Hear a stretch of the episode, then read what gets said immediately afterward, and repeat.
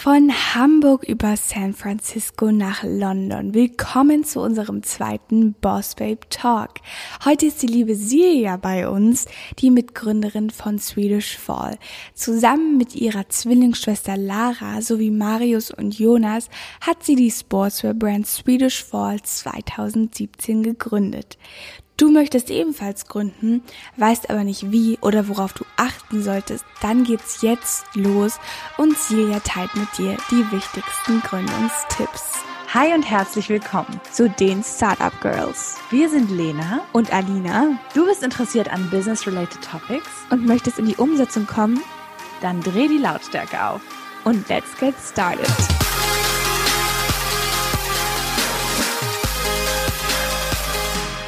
Hallo Silja, erstmal, wir freuen uns unglaublich, dass du heute bei uns hier im Podcast bist. Ja, hallo, ich ähm, auch. Danke, dass du vorbeigeschaut hast, heute virtuell, aber wir freuen uns trotzdem unglaublich. Wir haben dich ja gerade schon einmal persönlich vorgestellt. Willst du dich vielleicht selber noch mal so ein bisschen vorstellen? Ja, auf jeden Fall. Also, hallo, ich bin Silja, ich bin 25 Jahre alt. Ich komme ursprünglich aus dem schönen Hamburg, bin jetzt gerade nach London gezogen und bin die Mitgründerin von Swedish Fall. Genau. Ja, super. Ja, nochmal herzlich willkommen auch von mir. Schön, dass du da bist. Wir freuen uns auf diese Podcast-Folge mit dir zusammen. Ähm, ja, starten wir mal rein. Äh, wäre vielleicht super interessant, äh, wenn du uns kurz erzählen könntest, wie quasi dein Weg ähm, bis zu Swedish Fall, also bis, zur eigen, bis zum eigenen Online-Shop, ähm, wie das abgelaufen ist und äh, ja, wie du quasi ähm, ja bis dahin gekommen bist. Mhm. Ja, auf jeden Fall. Ähm, also ich habe ja gerade eben schon erzählt, ich bin 25 und wir haben gestartet, als wir alle, also meine Mitgründer und ich, als wir ungefähr 21 waren. Ähm, und wir haben alle studiert, wir haben uns alle an der Uni kennengelernt, in der Nähe von Hamburg. Wir haben dual studiert, also ja. im Prinzip habe ich damals noch gar nicht daran gedacht, äh, mein eigenes Unternehmen zu gründen. Ähm, und dann... Mhm als wir gerade angefangen haben, dual zu studieren, sind wir auf die Idee gekommen, äh, Swedish Fall zu gründen. Und dann ging es auch schon los. Also wir haben dann ähm, sehr viel während unserer Uni-Zeit und während unserer Arbeitszeit an Swedish Fall gearbeitet und alles so ein mhm. bisschen nebenbei gemacht. Und dann wurde das immer größer, immer größer. Ja. Und dann mussten wir aber natürlich noch zu Ende dual studieren. Das war ein bisschen schwierig, Ach, ja. ähm, weil irgendwann konnten wir das nicht mehr so richtig äh, alles gleichzeitig schaffen. Es war einfach zu viel Arbeit und wir haben dann irgendwann uns dazu entschieden, bei unseren, ähm, also bei unserem Unternehmen, bei dem wir ja gleichzeitig gearbeitet und studiert haben, zu ja. gründen. Ähm, das war eine schwierige Entscheidung für uns. Also wir sind mhm. vier Gründer, wir haben uns dann alle dazu entschieden, das zu machen. Und dann haben wir das zum Glück so hinbekommen, dass wir dual studieren konnten und ja. unsere eigenen Azubis waren. Also wir durften zu Ende ah. studieren äh, an unserem eigenen Unternehmen. Das ah, halt crazy. Toll. Und ähm, das war richtig cool, dass uns das äh, unsere Uni damals erlaubt hat, weil sonst wäre es relativ, also ich würde sagen, riskant gewesen, ohne Abschluss einfach weiterzumachen. Also das würde ich ja. Ich würde trotzdem noch den Abschluss machen. Ja. Alle BWL studiert. Ja. Ähm, Genau, und dann waren wir ungefähr zwei Jahre lang unsere eigenen Azubis. Dann waren wir zum Glück zu Ende mit dem Studium. Alles war super. Wir konnten alle Vollzeit mit Swedish voll einsteigen und richtig durchziehen. Und dann ähm, haben wir gesagt, ähm, lass uns doch mal aus Hamburg raus, sind dann nach San Francisco gezogen, mhm. äh, waren ah. ein Jahr lang in San Francisco, weil ähm, äh, dort ist ja auch Silicon Valley, du bist der, der richtigen ja. Startup-Kultur ausgesetzt, lernst die richtigen Leute kennen, egal wo du bist, egal auf welcher Party, auf, egal auf welchem Event, du lernst immer neue Gründer kennen. Ja. Ähm, du bist da richtig in so einer Blase gefangen, was eigentlich total cool ist. Ähm, und äh, genau, dann waren wir ein Jahr lang in San Francisco und haben sehr viel dazugelernt, viele äh, Mentoren und Investoren gefunden und sind dann gleichzeitig auch stark gewachsen. Aber unser Team. Also viele Leute unseres Teams sind eben in Deutschland und unser größter Markt ist auch in Deutschland. Deswegen ja. haben wir gesagt, mit der Zeitverschiebung ist es ein bisschen schwierig und ja. ähm, haben uns dazu entschlossen, ähm, nach einer Weile nach London zu ziehen, einfach weil der Zeitunterschied weniger ist und wir ähm, finden, dass London auch eine gute Alternative zu San Francisco ist. Darf ich da nochmal nachfragen, wie ist es also zu der Idee gekommen? Also saßt ihr, weiß ich nicht mal, an einem Abend zusammen und äh, ihr habt euch das überlegt oder wart ihr selber schon in der äh, Sportswear-Industrie oder, weiß nicht, in der sportlichen Industrie drin? Also wie kam es, dass ihr diese Idee hattet? Hm, also ich glaube, es hätte auch äh, irgendeine andere Idee sein können. Also wir waren jetzt nicht irgendwie total Sportfanatiker. Also mhm. klar, wir, wir, machen alles Sport, aber wir haben jetzt nicht gesagt, wir müssen unbedingt eine Sportswear-Brand gründen, sondern wir haben einfach die richtigen Mitgründer alle zur richtigen Zeit gefunden. Also wir waren zum Beispiel die vier Mitgründer, also Marius, Jonas, Lara und ich, im Entrepreneurs Club an unserer Uni. Und das ist äh, ein Club, an dem du dich monatlich zusammensetzt und mit anderen brainstormst, äh, was es für Ideen gibt und was du cool findest, was du vielleicht mal umsetzen möchtest. Und an dem einen Abend waren wir irgendwie alle zusammen und haben gesagt, also das ist eine witzige Geschichte. Wir haben ja eigentlich im Cheerleading angefangen. Wir, Lara und ich, also meine Schwester und ich waren damals Cheerleader an unserer Uni und haben gesagt, es gibt keine coole Kleidung. Und so haben wir erstmal ja. klein angefangen, aber haben niemals gedacht, dass wir davon sozusagen später wegkommen und einfach eine Sportmarke gründen, die äh, und bei der es um Nachhaltigkeit geht und um viel mehr als nur einen Sport. Ja. ja. Äh, meine nächste Frage wäre gewesen, was steckt eigentlich hinter dem Namen Swedish Fall? Weil es ist ja ein, ich sag jetzt mal, ich würde jetzt nicht direkt darauf kommen, dass ihr was mit Sport macht oder zu tun habt, aber ich habe wahrscheinlich auch keine Ahnung von dem Bereich. Mhm.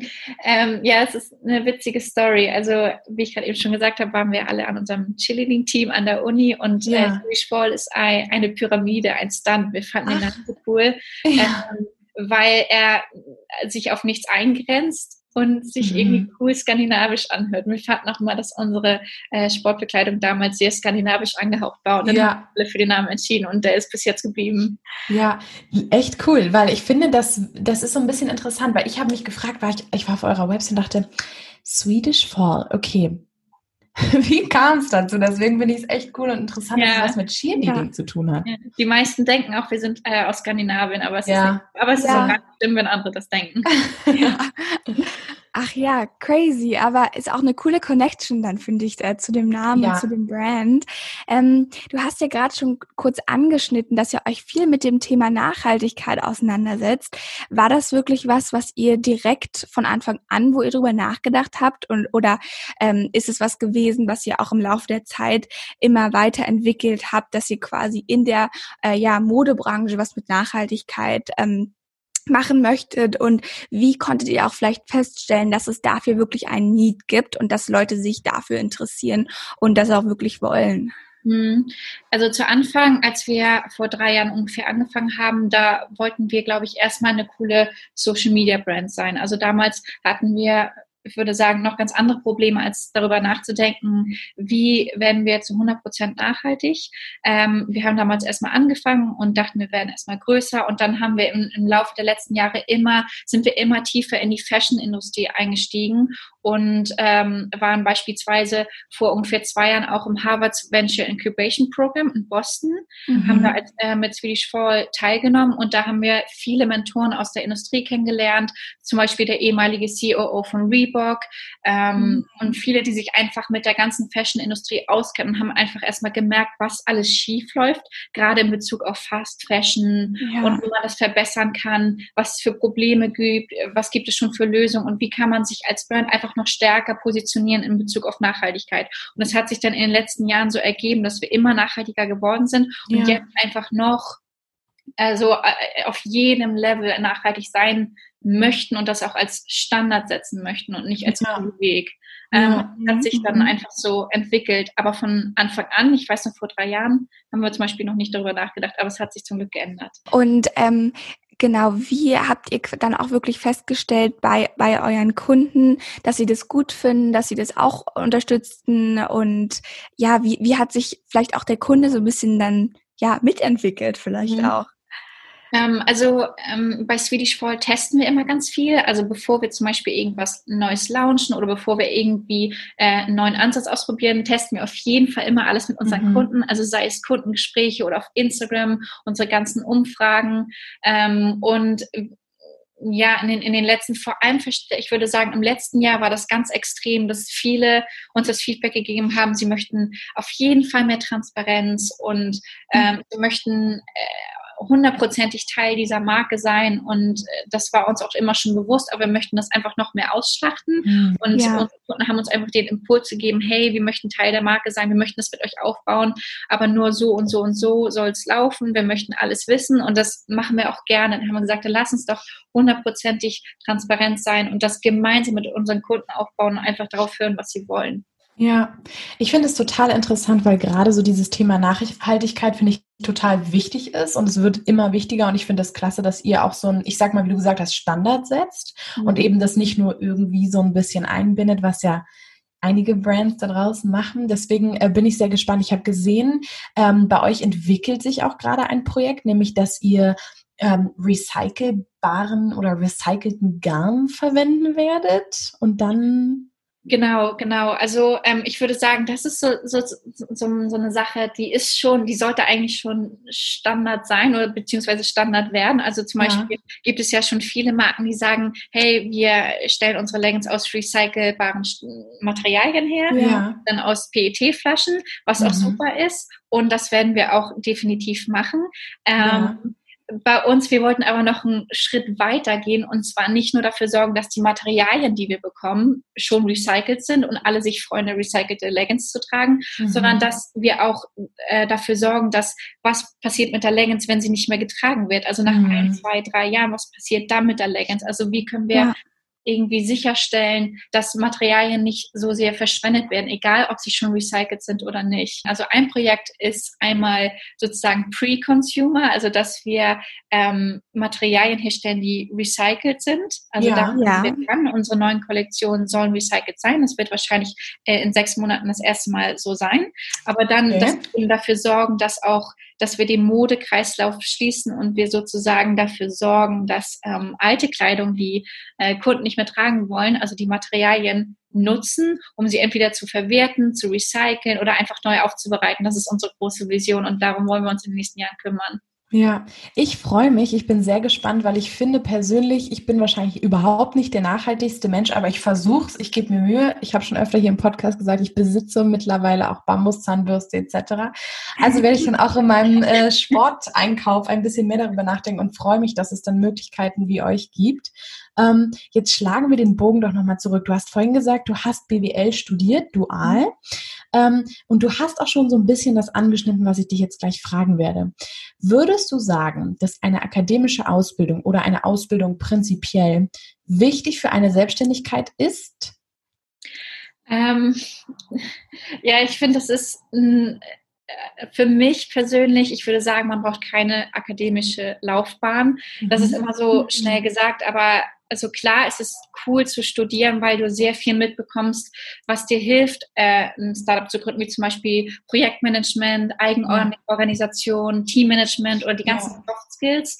Ähm, das ist super, wenn du das lernst während deines Studiums, aber ich würde sagen, Learning by Doing. Also eigentlich ist die akademische Laufbahn echt nicht wichtig, sondern es ist wichtig, dass du das richtige Team findest, eine akzeptable Idee und ja. viel Ambition mitbringst. Das ist viel wichtiger, als irgendwie heftige Sachen studiert zu haben und am Ende ähm, fehlt irgendwie der Drive. Ja, ja, ja, das sehe ich absolut genauso. Aber und du lernst so viel mehr dazu. Also äh, die, das Studium gibt dir viel mit, wie du etwas gründest. Aber zum Beispiel bei uns in unserem Studium war Thema Startup überhaupt gar nicht, also es war gar kein Thema an mhm. unserer Uni. Wir wurden dafür ausgebildet, bei unseren Corporate Unternehmen zu, ähm, zu bleiben. Ja. Und dann lernst du den Rest einfach, indem du es machst. Ja, finde ich, finde ich auch ein, ein wichtiges Thema und äh, finde ich auch immer gut, ähm, wenn auch das mal so ein bisschen die Perspektive geändert wird und ähm, ja, ja auch wirklich gesagt wird, äh, dass halt auch die Umsetzung und Learning by Doing wichtig ist. Ähm, kommen wir nochmal, äh, auch, das hast du auch schon ein bisschen angeschnitten, du hast ja in einem Team von vier gegründet.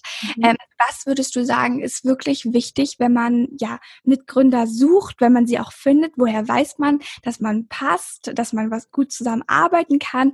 Und dann äh, ist es vielleicht auch nochmal ganz spannend äh, herauszufiltern, wie ist es mit der eigenen Schwester zu gründen? ich würde sagen, auf jeden Fall Vorsicht bei der Mitgründerwahl. Ja. Also man sollte zu Anfang wirklich schauen, ob man charakterlich zusammenpasst. Also mhm. es ist mhm. cool, wenn irgendwie jeder im Team äh, verschiedene Fähigkeiten mitbringt. Das ist super. Aber worauf man noch viel mehr achten sollte, finde ich, ist, dass äh, es auf gar keinen Fall zu viel Ego, Ego im Unternehmen mhm. geben darf. Also mhm. schau dir lieber an, wie die Person ähm, reagiert, wenn ihr zusammen Probleme löst. Also ja. du kannst den coolsten Tech-Guy in deinem Unternehmen haben oder mit, mit ihm zusammen gründen. Aber wenn es irgendwie nur ums eigene Ego geht, dann funktioniert das nicht. Ja. Also jeder Mitgründer sollte so rational sein und versuchen, das Problem zu lösen, anstatt auf seine eigene Meinung zu beharren. Ähm, und alle, alle sollten das gleiche Ziel im Kopf haben und eine Einheit sein. Und dann funktioniert das auch. Ähm, genau. Und wenn alle lösungsorientiert denken, super. Aber wenn es darum geht, dass man seine eigene Meinung durchsetzt, weil man sie unbedingt durchsetzen will, dann funktioniert es eben nicht. Und ähm, das spielt so eine große Rolle, weshalb ich, wenn ich jetzt zum Beispiel nochmal neu gründen würde, also klar, wir sind eine richtige Einheit, wir sind die vier Gründer und ich würde immer wieder mit denen gründen, weil wir so ein eingespieltes Team sind, weil wir uns einfach verstehen und genau alle gleich denken. Wenn ich nochmal neu gründen würde und neue Leute dazu äh, holen würde, dann würde ich auf jeden Fall darauf achten, dass sie rational denken und ähm, Genau, und nicht so auf, auf sich, auf, nur auf sich selbst hören. Finde ich echt ja. interessant, diese, diese Rationalitätsbetrachtung, weil ja, mit manchen Gründern versteht man sich besser, mit manchen nicht. Also ich sag mal so, Alina und ich haben uns ja eher durch Sympathie gefunden und haben dann so gemerkt während des Prozesses, okay, wir können gut miteinander arbeiten. Aber deswegen finde ich diese Rationalitätsbetrachtung total interessant, weil ich so noch nie darüber nachgedacht habe. Aber ich äh, mhm. muss dem absolut zustimmen. Genau das gleiche gilt auch für, also zum Beispiel ähm, sind meine Zwillingsschwester und ich ja zusammen ja. in unserem Unternehmen und da ist das noch viel stärker. Also da müssen, muss man einfach die emotional, das mhm. Befinden komplett ausschalten. Das hat im ja. überhaupt nichts zu suchen. Also wir sind beide hundertprozentig gleich, also wir sind Zwillinge. Ja. Trotz, also obwohl wir so gleich sind, haben wir verschiedene, verschiedene Fähigkeiten, verschiedene Skills, ja. sodass wir sozusagen eine super Power entwickeln und doppelt so stark sind. Aber auf der anderen Seite ähm, gibt es natürlich immer mal persönliche Reibereien, die man ganz schnell beseitigen muss, ähm, weil das einfach überhaupt niemandem was bringt. Dann äh, komme ich gleich mal zu meiner nächsten Frage. Wir haben jetzt schon ganz viel über euer Team gesprochen. Ähm, mich würde gleich nochmal interessieren, seid ihr ein gleichgeschlechtliches Team oder seid ihr Mixteam, also männlich und weiblich? Und inwiefern ist denn euer Team in den letzten Jahren gewachsen? Ist es gewachsen? Seid ihr gleich geblieben? Und wenn ja, es gewachsen ist oder auch nicht, was würdest du Junggründerinnen für Tipps geben, der versucht oder die versucht, ein eigenes Team aufzubauen? Mm, also wir sind ähm, zwei Gründer und zwei Gründerinnen, mhm. ähm, also zwei Jungs und zwei Mädels. Ähm, und ähm, wir sind jetzt ungefähr 30 Leute.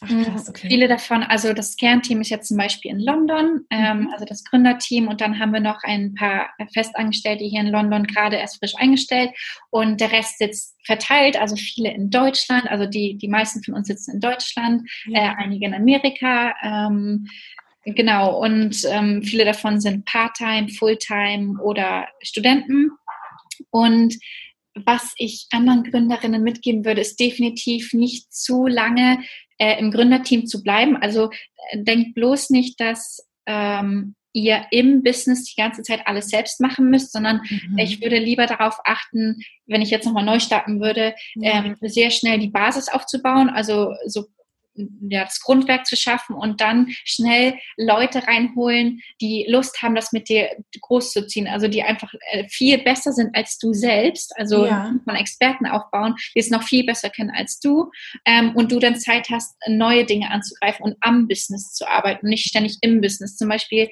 weiß ich noch, ähm, vor drei Jahren habe ich dann noch mit den Customer Service übernommen, einfach weil wir nur vier, fünf, sechs Leute waren und ich irgendwie das Gefühl hatte, ich konnte das von Anfang an am besten, habe die ganze Zeit Customer Service gemacht, aber hätte das schon längst jemand anderes machen können. Ja. Und es hätte überhaupt nicht geschadet, weil wir hätten es locker machen können, schon ab, ab wahrscheinlich dem, ab nach sechs Monaten hätte schon jemand da sitzen können und das viel besser managen können als ich. Und dann hätte ich zum Beispiel an cooleren Sachen arbeiten können und das schneller, um das einfach schneller skalieren zu können. Ja. ja. Also würde ich das definitiv jedem mitgeben, nicht zu denken, dass man alles selbst besser kann, auch wenn das Team oder das Gründerteam sehr, sehr stark ist, sondern denk einfach dran, immer alles outzusourcen. Dann hast du ähm, einfach Zeit für viel krassere Dinge als so die Basis. Ja. Ja, ja. Und was würdest du da vielleicht sagen, ist was, worauf man achten sollte, wenn man wirklich neue Leute einstellt, wenn man neue Leute sucht, ähm, inwiefern sie dann vielleicht auch zum Unternehmen wirklich passen, ähm, also wie man da so ein bisschen rangeht, mhm. vielleicht. Das ist echt super schwierig. Also ähm, ich finde, das ist eine der größten Herausforderungen in Startups, die richtigen Leute einzustellen. Wir merken das auch immer wieder. Man muss so viel an sich selbst arbeiten. Also auf jeden Fall nicht immer die Fehler auf andere projizieren, sondern erstmal zu überlegen, was könnte ich als Gründer falsch gemacht haben, dass die Person nicht so performt, wie du das möchtest. Mhm. Also äh, wenn du neue Leute einstellst, musst du natürlich darauf achten, dass sie zu deiner Startup-Kultur passen, dass sie Lust haben, durchzuziehen und nicht einfach nur bei dir arbeiten, weil sie weil sie 9-to-5-Job suchen. Das funktioniert mhm. nicht. Also klar, äh, du musst denen die Freiheit geben, die sie brauchen, mm, aber sie müssen auch in der Lage sein, frei zu arbeiten. Sie müssen Verantwortung übernehmen können und auch das Gefühl haben, ähm, dass sie ähm, ja, eine wichtige Person im Unternehmen darstellen. Mhm. Und das ist super schwierig, die richtigen Leute zu finden. Es dauert lange, bis du jemanden findest, der in dein Team passt aber gleichzeitig musst du auch an, immer an dir selbst arbeiten und überlegen, was könntest du besser machen, damit du bessere Leute einstellst. Es ist mhm. eigentlich immer eine Frage auch des Gründerteams, welche Leute du in deinem Team hast. Ich finde, es ist eine total interessante Perspektive, weil es wirklich mal was ist, was noch keiner gesagt hat hier im Podcast. Äh, und ich mich deswegen total freue, weil tendenziell, ich glaube, auch vielleicht manchmal aus finanziellen Ängsten die Menschen eher dazu tendieren oder die Gründer, dieses, ähm, nein, wir bleiben erstmal in unserem Kernteam, mhm. weil das sind ja auch finanzielle Belastungen, ja. die ja. wir haben und es ist mhm. vielleicht, hm, und dann könnte man sich aber, wie du gesagt hast, einfach viel besser und effizienter auch auf neue Dinge, neue Projekte, Optimierung etc. konzentrieren. Ja. Und ähm, das ist ganz gut, das auch mal von einer bereits sehr erfolgreichen Gründerin zu hören. Mhm. Ja, ich denke auch, dass es super cool ist, wenn man sofort oder nicht sofort, aber relativ zügig ein Team von Experten aufbaut, bevor du denkst, du bist selbst der Experte, weil es ist meistens nicht so, weil du, wie gesagt, Learning by Doing, du kannst einige ja. Sachen dich in irgendwas reinarbeiten, aber nach einer Zeit willst, zum Beispiel habe ich zwei Jahre lang ähm, die Produkte gemacht, obwohl ich nie Fashion studiert habe. Also wird es langsam Zeit, dass da Leute reinkommen, die das seit ja. zehn Jahren machen und einfach super gut sind. Vielleicht wäre auch nochmal ganz äh, spannend zu erfahren, gab es bereits in deinem Umfeld, als du angefangen hast zu gründen, gab es ähm, ja in deinem privaten Umfeld schon viele Gründerinnen oder Gründer oder wie hat sich quasi auch bei dir diese Gründungsinteresse herausgespiegelt? Hm. Ich glaube, das äh, Gründungsinteresse kam erst an dem Tag, als, äh, als wir Swedish For gegründet haben. Hi. Äh, davor gab es in meinem Umfeld nicht viele Gründer, gerade weil wir ähm, in einer Uni waren, in der es ja eher um Corporate Unternehmen ging mhm. äh, oder uns ähm, auf das Corporate und über, über Corporate Life vorzubereiten. Ja. Ähm, und das kam dann an einem Tag, also wir haben einfach das richtige Team gefunden, also wir haben uns gefunden, wir haben eine gute Idee gehabt, äh, die Zeit hat gepasst und es hat sich einfach gut angefühlt. Ähm, also ich habe jetzt vorher nicht irgendwie Gründer gekannt und habe gesagt, ich muss unbedingt gründen und ich gründe nur, um zu gründen, sondern ja. es kommt einfach mit der richtigen Zeit, mit den richtigen Leuten. Finde ich richtig äh, cool. Wir haben jetzt ganz viel über das Team von euch geredet, über den Gründungsprozess. Für den Gründungsprozess ist ja auch immer, nicht immer, aber in den meisten Fällen ein Netzwerk gar nicht so schlecht und vor allen Dingen in vielen Branchen auch von Vorteil. Da würde mich jetzt mal persönlich interessieren, welche Rolle hat bei euch im Gründungsprozess das Netzwerk gespielt und wie wichtig ist es dann vielleicht auch für potenzielle Neugründerinnen, dieses Netzwerk aufzubauen und wie würdest du vorschlagen, geht man da am besten vor? Also ich glaube, ähm, wenn man alle Gründer von Swedish Fall fragt, ob sie gerne netzwerken, würden wir alle Nein sagen. Also wir sind die Netzwerker, die es gibt. Also nicht die schlechtesten, aber wir legen da nicht so viel Wert drauf. Also wir haben immer gesagt, weniger reden, sondern machen. Ja. Und ja. wenn wir, also wir werden jetzt nicht das Gründerteam, was sagt, wir gehen auf ein Networking-Event, weil wir Leute kennenlernen wollen, weil mhm. ich will behaupten, das ist Zeitverschwendung. Ähm, wenn ich networken will, wenn ich zum Beispiel einen VC oder einen Investor finden muss, weil ich zum Beispiel eine neue Finanzierungsrunde einsammeln muss, dann gehe ich gezielt auf den VC oder Investor zu, der, ja. mit dem ich mich connecten möchte und dann dann schaffe ich das auch. Also sehr gezieltes Networking ist sehr viel effizienter, als jetzt einfach auf jedes Networking-Event zu gehen und mit Leuten zu sprechen. Ähm, wenn du unbedingt jemanden kennenlernen möchtest, dann lern ihn kennen und dann sprich ihn an, aber nicht ja. einfach irgendwie auf jedes Event gehen und komischerweise alle Leute ansprechen, nur weil du gerne dein Netzwerk aus, aufbauen musst. Also das mhm. würde ich jetzt so von meiner Seite aus sagen. Ja, interessant. Finde ich, ist eine coole Perspektive auf dieses ganze Thema Networking, weil es ja doch sehr groß ist. Ne? Es ist ja, ja. aktuell ja. ja aufgeblasen. Aber, aber es muss auch nicht schlecht sein. Einige Leute können das total gut und ja. äh, haben dank ihres Netzwerks so viele neue Möglichkeiten aufgebaut.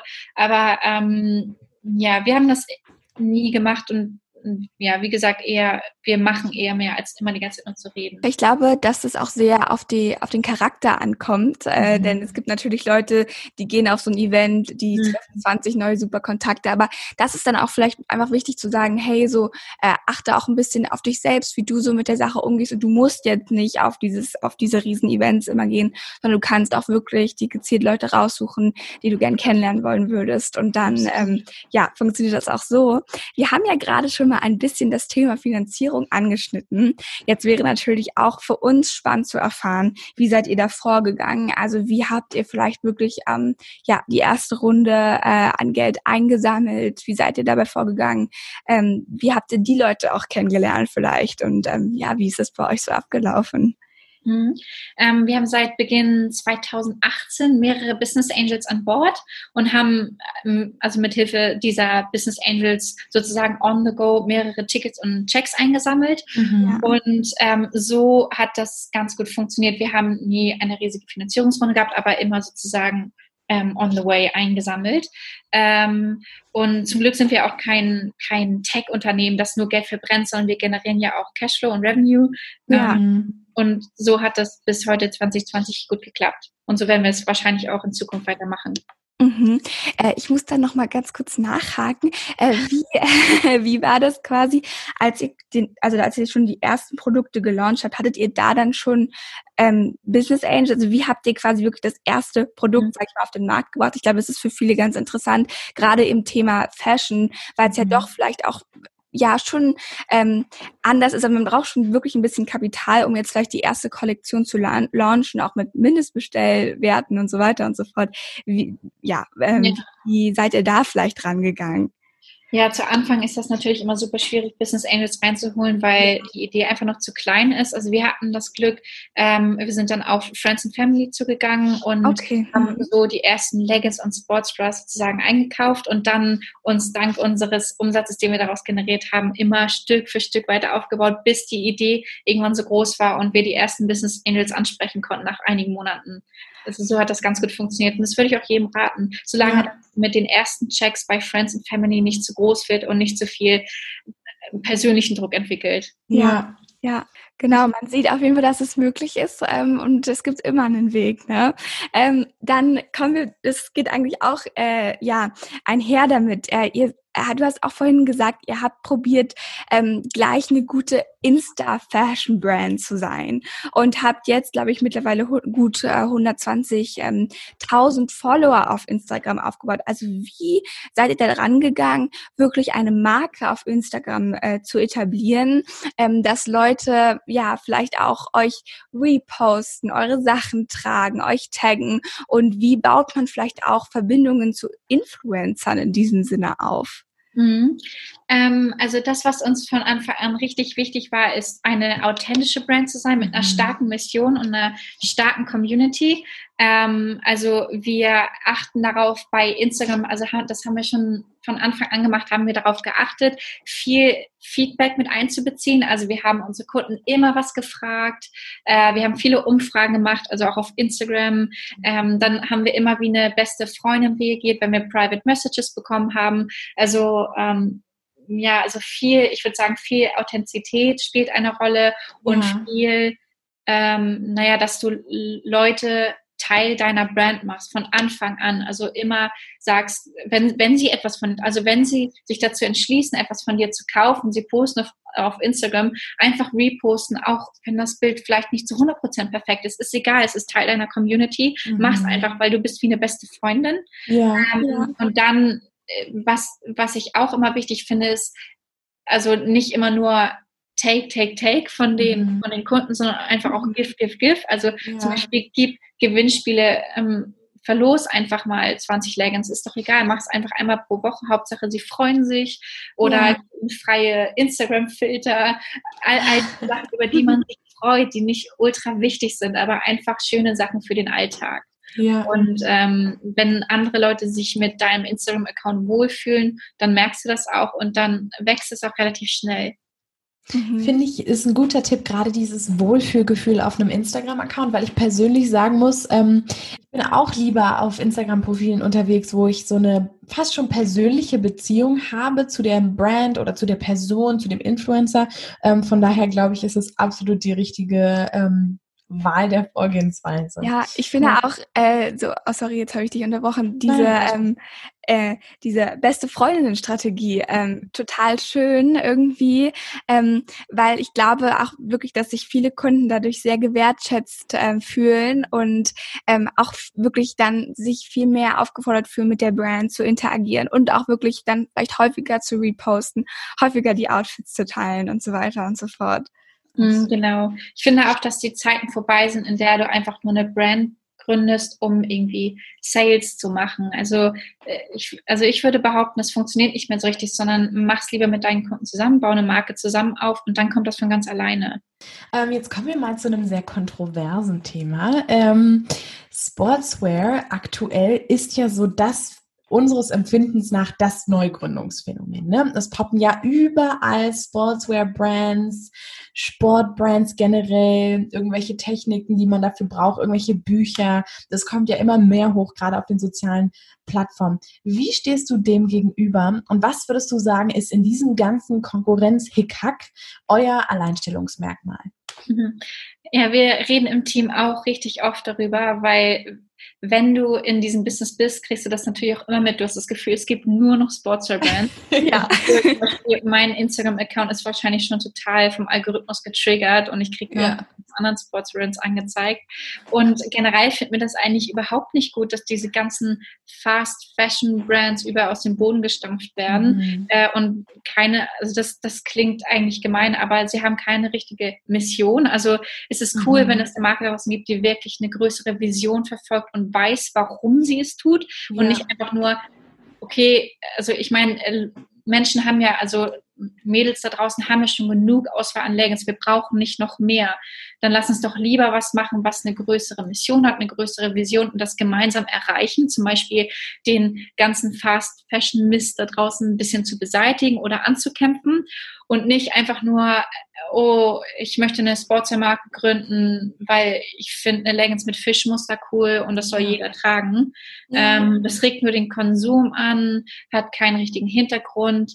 Also wenn wenn ich jetzt einen Tipp geben würde an alle Mädels da draußen, die eine Sportswear-Brand oder generell eine Fashion-Brand gründen, macht es besser als die anderen und äh, kriegt ein Problem gelöst. Überlegt euch ein Problem, was kann ich tun? Man kann so viel machen. Es muss ja nicht immer nur darum gehen, ob man recycelte Materialien herstellt oder das irgendwie recycelt, sondern äh, man kann auch für Female Empowerment stehen oder ähm, für Workers in Bangladesch. Äh, ähm, ja.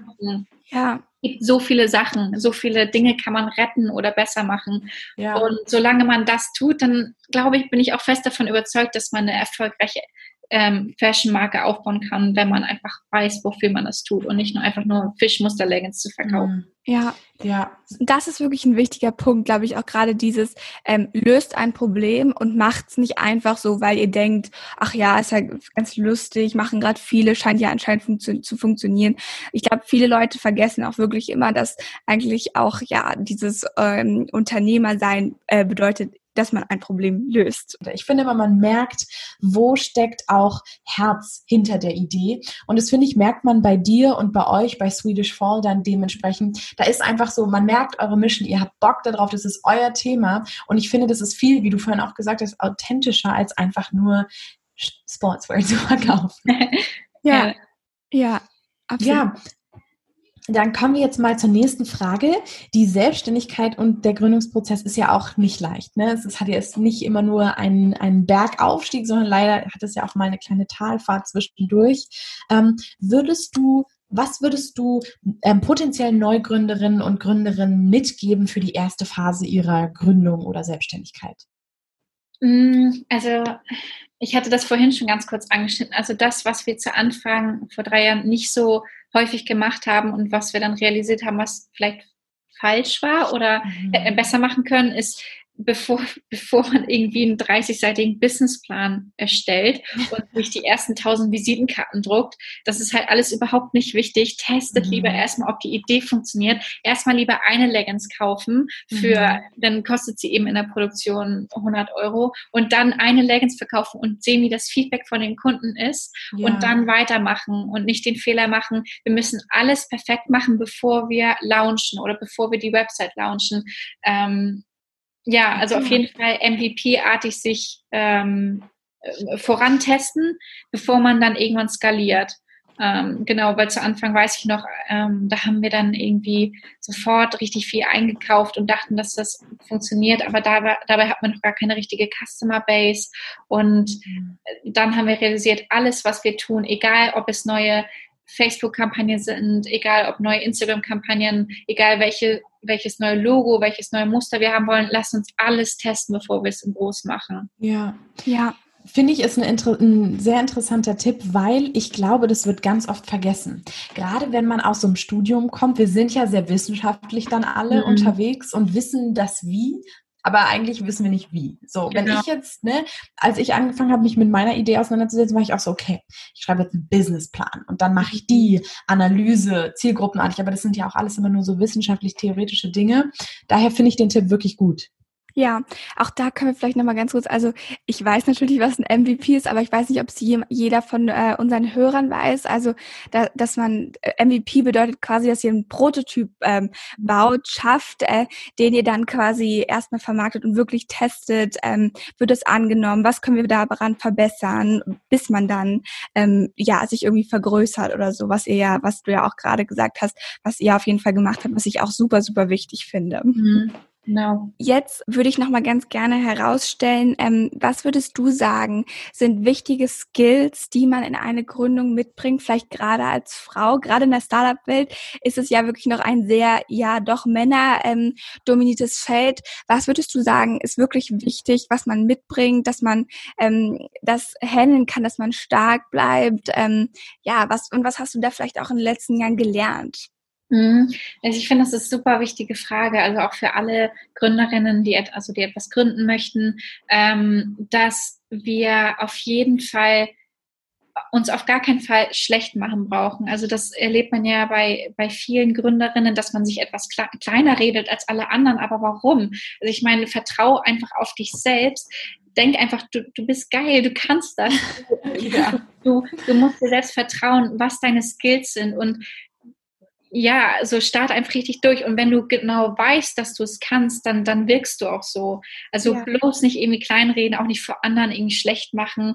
Ähm, egal, was du sagst, achte darauf, dass du es nie machst.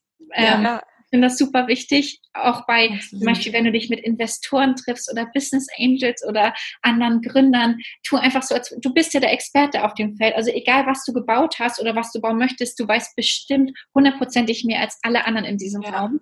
Und ja. dann musst du das auch einfach ähm, versprühen, dass du einfach der Experte bist. Mm, das ist als Frau super wichtig, finde ich. Ähm, und vor allem Alter macht auch keinen kein Unterschied. Also selbst wenn du jetzt zum Beispiel einen Business Angel triffst, der 50 ist, der kann genauso aufgeregt sein wie du. Also das macht überhaupt keinen Unterschied, ob das ja. jetzt ein Business Angel ist, der 50 ist oder jemand, der 20 ist. Du kannst alle gleich behandeln, weil du bist nämlich der Experte. Ähm, das finde ich wichtig. Und dann auf jeden Fall als Frau noch wichtiger als für Männer, Emotionen raus, rationales mhm. Denken rein. Das hatte ich ja schon gesagt. ja. ja. Auf ja. gar keinen Fall irgendwie zickig werden oder mhm. ähm, ja, wenn ein Meeting schlecht gelaufen ist, warum bist du dann danach traurig? Das ist so unnötig. Also denk einfach rational, das ist alles ja. nur in deinem Kopf und versuch es einfach wegzubekommen. Und, dann geh raus, einmal, einmal frische Luft einatmen und dann ist alles wieder gut. Ja, ich finde, das sind total gute Tipps, weil selber auch ich noch so an ein, zwei, drei Bereichen arbeiten muss. Und auch gerade als Frau ist man so schnell, als junge Frau, so schnell eingeschüchtert in so einem bestimmten Surrounding. Du ja. denkst, hm, hier sind nur Männer, wie, wie, ne? Ich arbeite Gott sei Dank in der Branche, ich komme aus, aktuell arbeite ich im Facility Management, wo nur Männer sind. Und dann immer mit diesen Männern am Tisch, dann sind das auch so sehr roughe Kerle, sag ich mal, ne? Das ist schon, ähm, da muss man schon genauso vorgehen, wie du gesagt hast. Einfach auch manchmal so ein bisschen diese eigene Unsicherheit vielleicht auch überspielen mit dieser sehr sicheren Attitude. Deswegen ja. richtig cooler Tipp. Ja, ja. finde ich auch. Man muss sich einfach, äh, man muss einfach vorher erstmal schauen, was man überhaupt kann. Also wirklich sagen mhm. so, boah, ich bin mega empathisch, ich ähm, kann mich in jeden hineinversetzen und kann den durchschauen. Also wenn du einfach deine Stärken kennst, dann bist du viel stärker in diesem Raum. Und dann ist es egal, ob da 100 Männer sitzen oder 100 Frauen. Also ja. du bist einfach für ja. dich die Beste. Wir machen es immer gerne zum Abschluss, dass wir ähm, den Interviewten, die Befragte, fragen, was ist eigentlich dein Lebensmotto? Was ist eigentlich so dein persönlicher Leitspruch? Weil ich finde, das drückt nicht nur aus, wie die Person so ist, sondern das gibt vielleicht auch dem einen oder anderen so ein bisschen Inspiration mit auf den Weg. Also, liebe Silja, ähm, was ist dein Leitspruch im Leben? Was ist dein persönliches Lebensmotto? Mm, also ich, ich habe eigentlich zwei. Also eins ist ähm, Get Shit Done. Also das als riesengroßes Poster in meinem Zimmer. Immer wenn ich aufstehe, sehe ich das. Ja. Ähm, das hing schon damals in unserem Büro, als wir angefangen haben in Hamburg. Nice. So als ganz klein, immer wenn, wenn wir alle in den Raum kamen, wussten wir, okay, jetzt geht's los, wir müssen richtig ja. gehen. Wenn du es liest, fühlt es sich einfach gut. Also Get Shit Done finde ich super. Ja. Und ja, dann ist noch entweder ganz oder gar nicht. Also ähm, das sagen meine Schwester und ich immer häufig zueinander egal was es ist, also nicht nur business-related, sondern auch im persönlichen, ja, entweder ganz oder gar nicht. Ähm, ja. ja. Du ziehst es durch oder lässt es halt bleiben. Ja, so denken Finde ich richtig gut. Das sind Zielt beides aufs Richtige ab. Ja, ja, äh, unser, äh, unser Slogan ist ja auch Make Moves or Make Excuses und das passt auch so ein bisschen zu diesem ersten Gadget dann. Leute, setzt euch hin und äh, hört auf zu quatschen, sondern macht einfach. Und ich finde, ja. das ist auch gerade so in dieser ja, Entrepreneur-Umgebung ähm, wirklich wichtig und äh, ein guter Spruch, den sich alle hinter die Ohren schreiben können. ja. Okay, ja, ähm, wir sind äh, wir sind durch. Es war ein tolles Interview. Es ähm, ich auch. hat uns total viel Spaß gemacht. Ich glaube, wir haben alle viele neue äh, ja Inspiration, Inspiration, viele neue Einblicke bekommen. Äh, danke dir, liebe Sie, dass du heute ähm, ja, ja ähm, alles mit uns geteilt hast und uns viele neue Einblicke gegeben hast. Ähm, ja, wir sind auf jeden Fall excited, ähm, Swedish voll weiterhin natürlich zu verfolgen mhm. und äh, zu gucken, was jetzt alles so passiert. Und ja, danken dir einfach, dass du heute hier bei uns warst. Und äh, ja. ja. Hat mir sehr viel Spaß gemacht mit euch. Vielen Dank. Uns auf jeden Fall auch. Ähm, ihr auch an alle Zuhörer jetzt, checkt doch die, das Brand gerne mal aus. Ähm, auf Instagram und ich schätze mal auch auf eurer Website, beides Swedish Fall. Und falls einer da draußen also neue Sportswear braucht, kann ich euch nur raten, mal bei Swedish Fall und deren Nachhaltigkeitsmöglichkeiten vorbeizuschauen. Also danke nochmal an dich und ich ja, würde sagen. Habt einen schönen Tag. Ja, ja danke. Genau. Don't forget, make moves and no excuses. Bis zum nächsten Mal, ihr Lieben. Bye.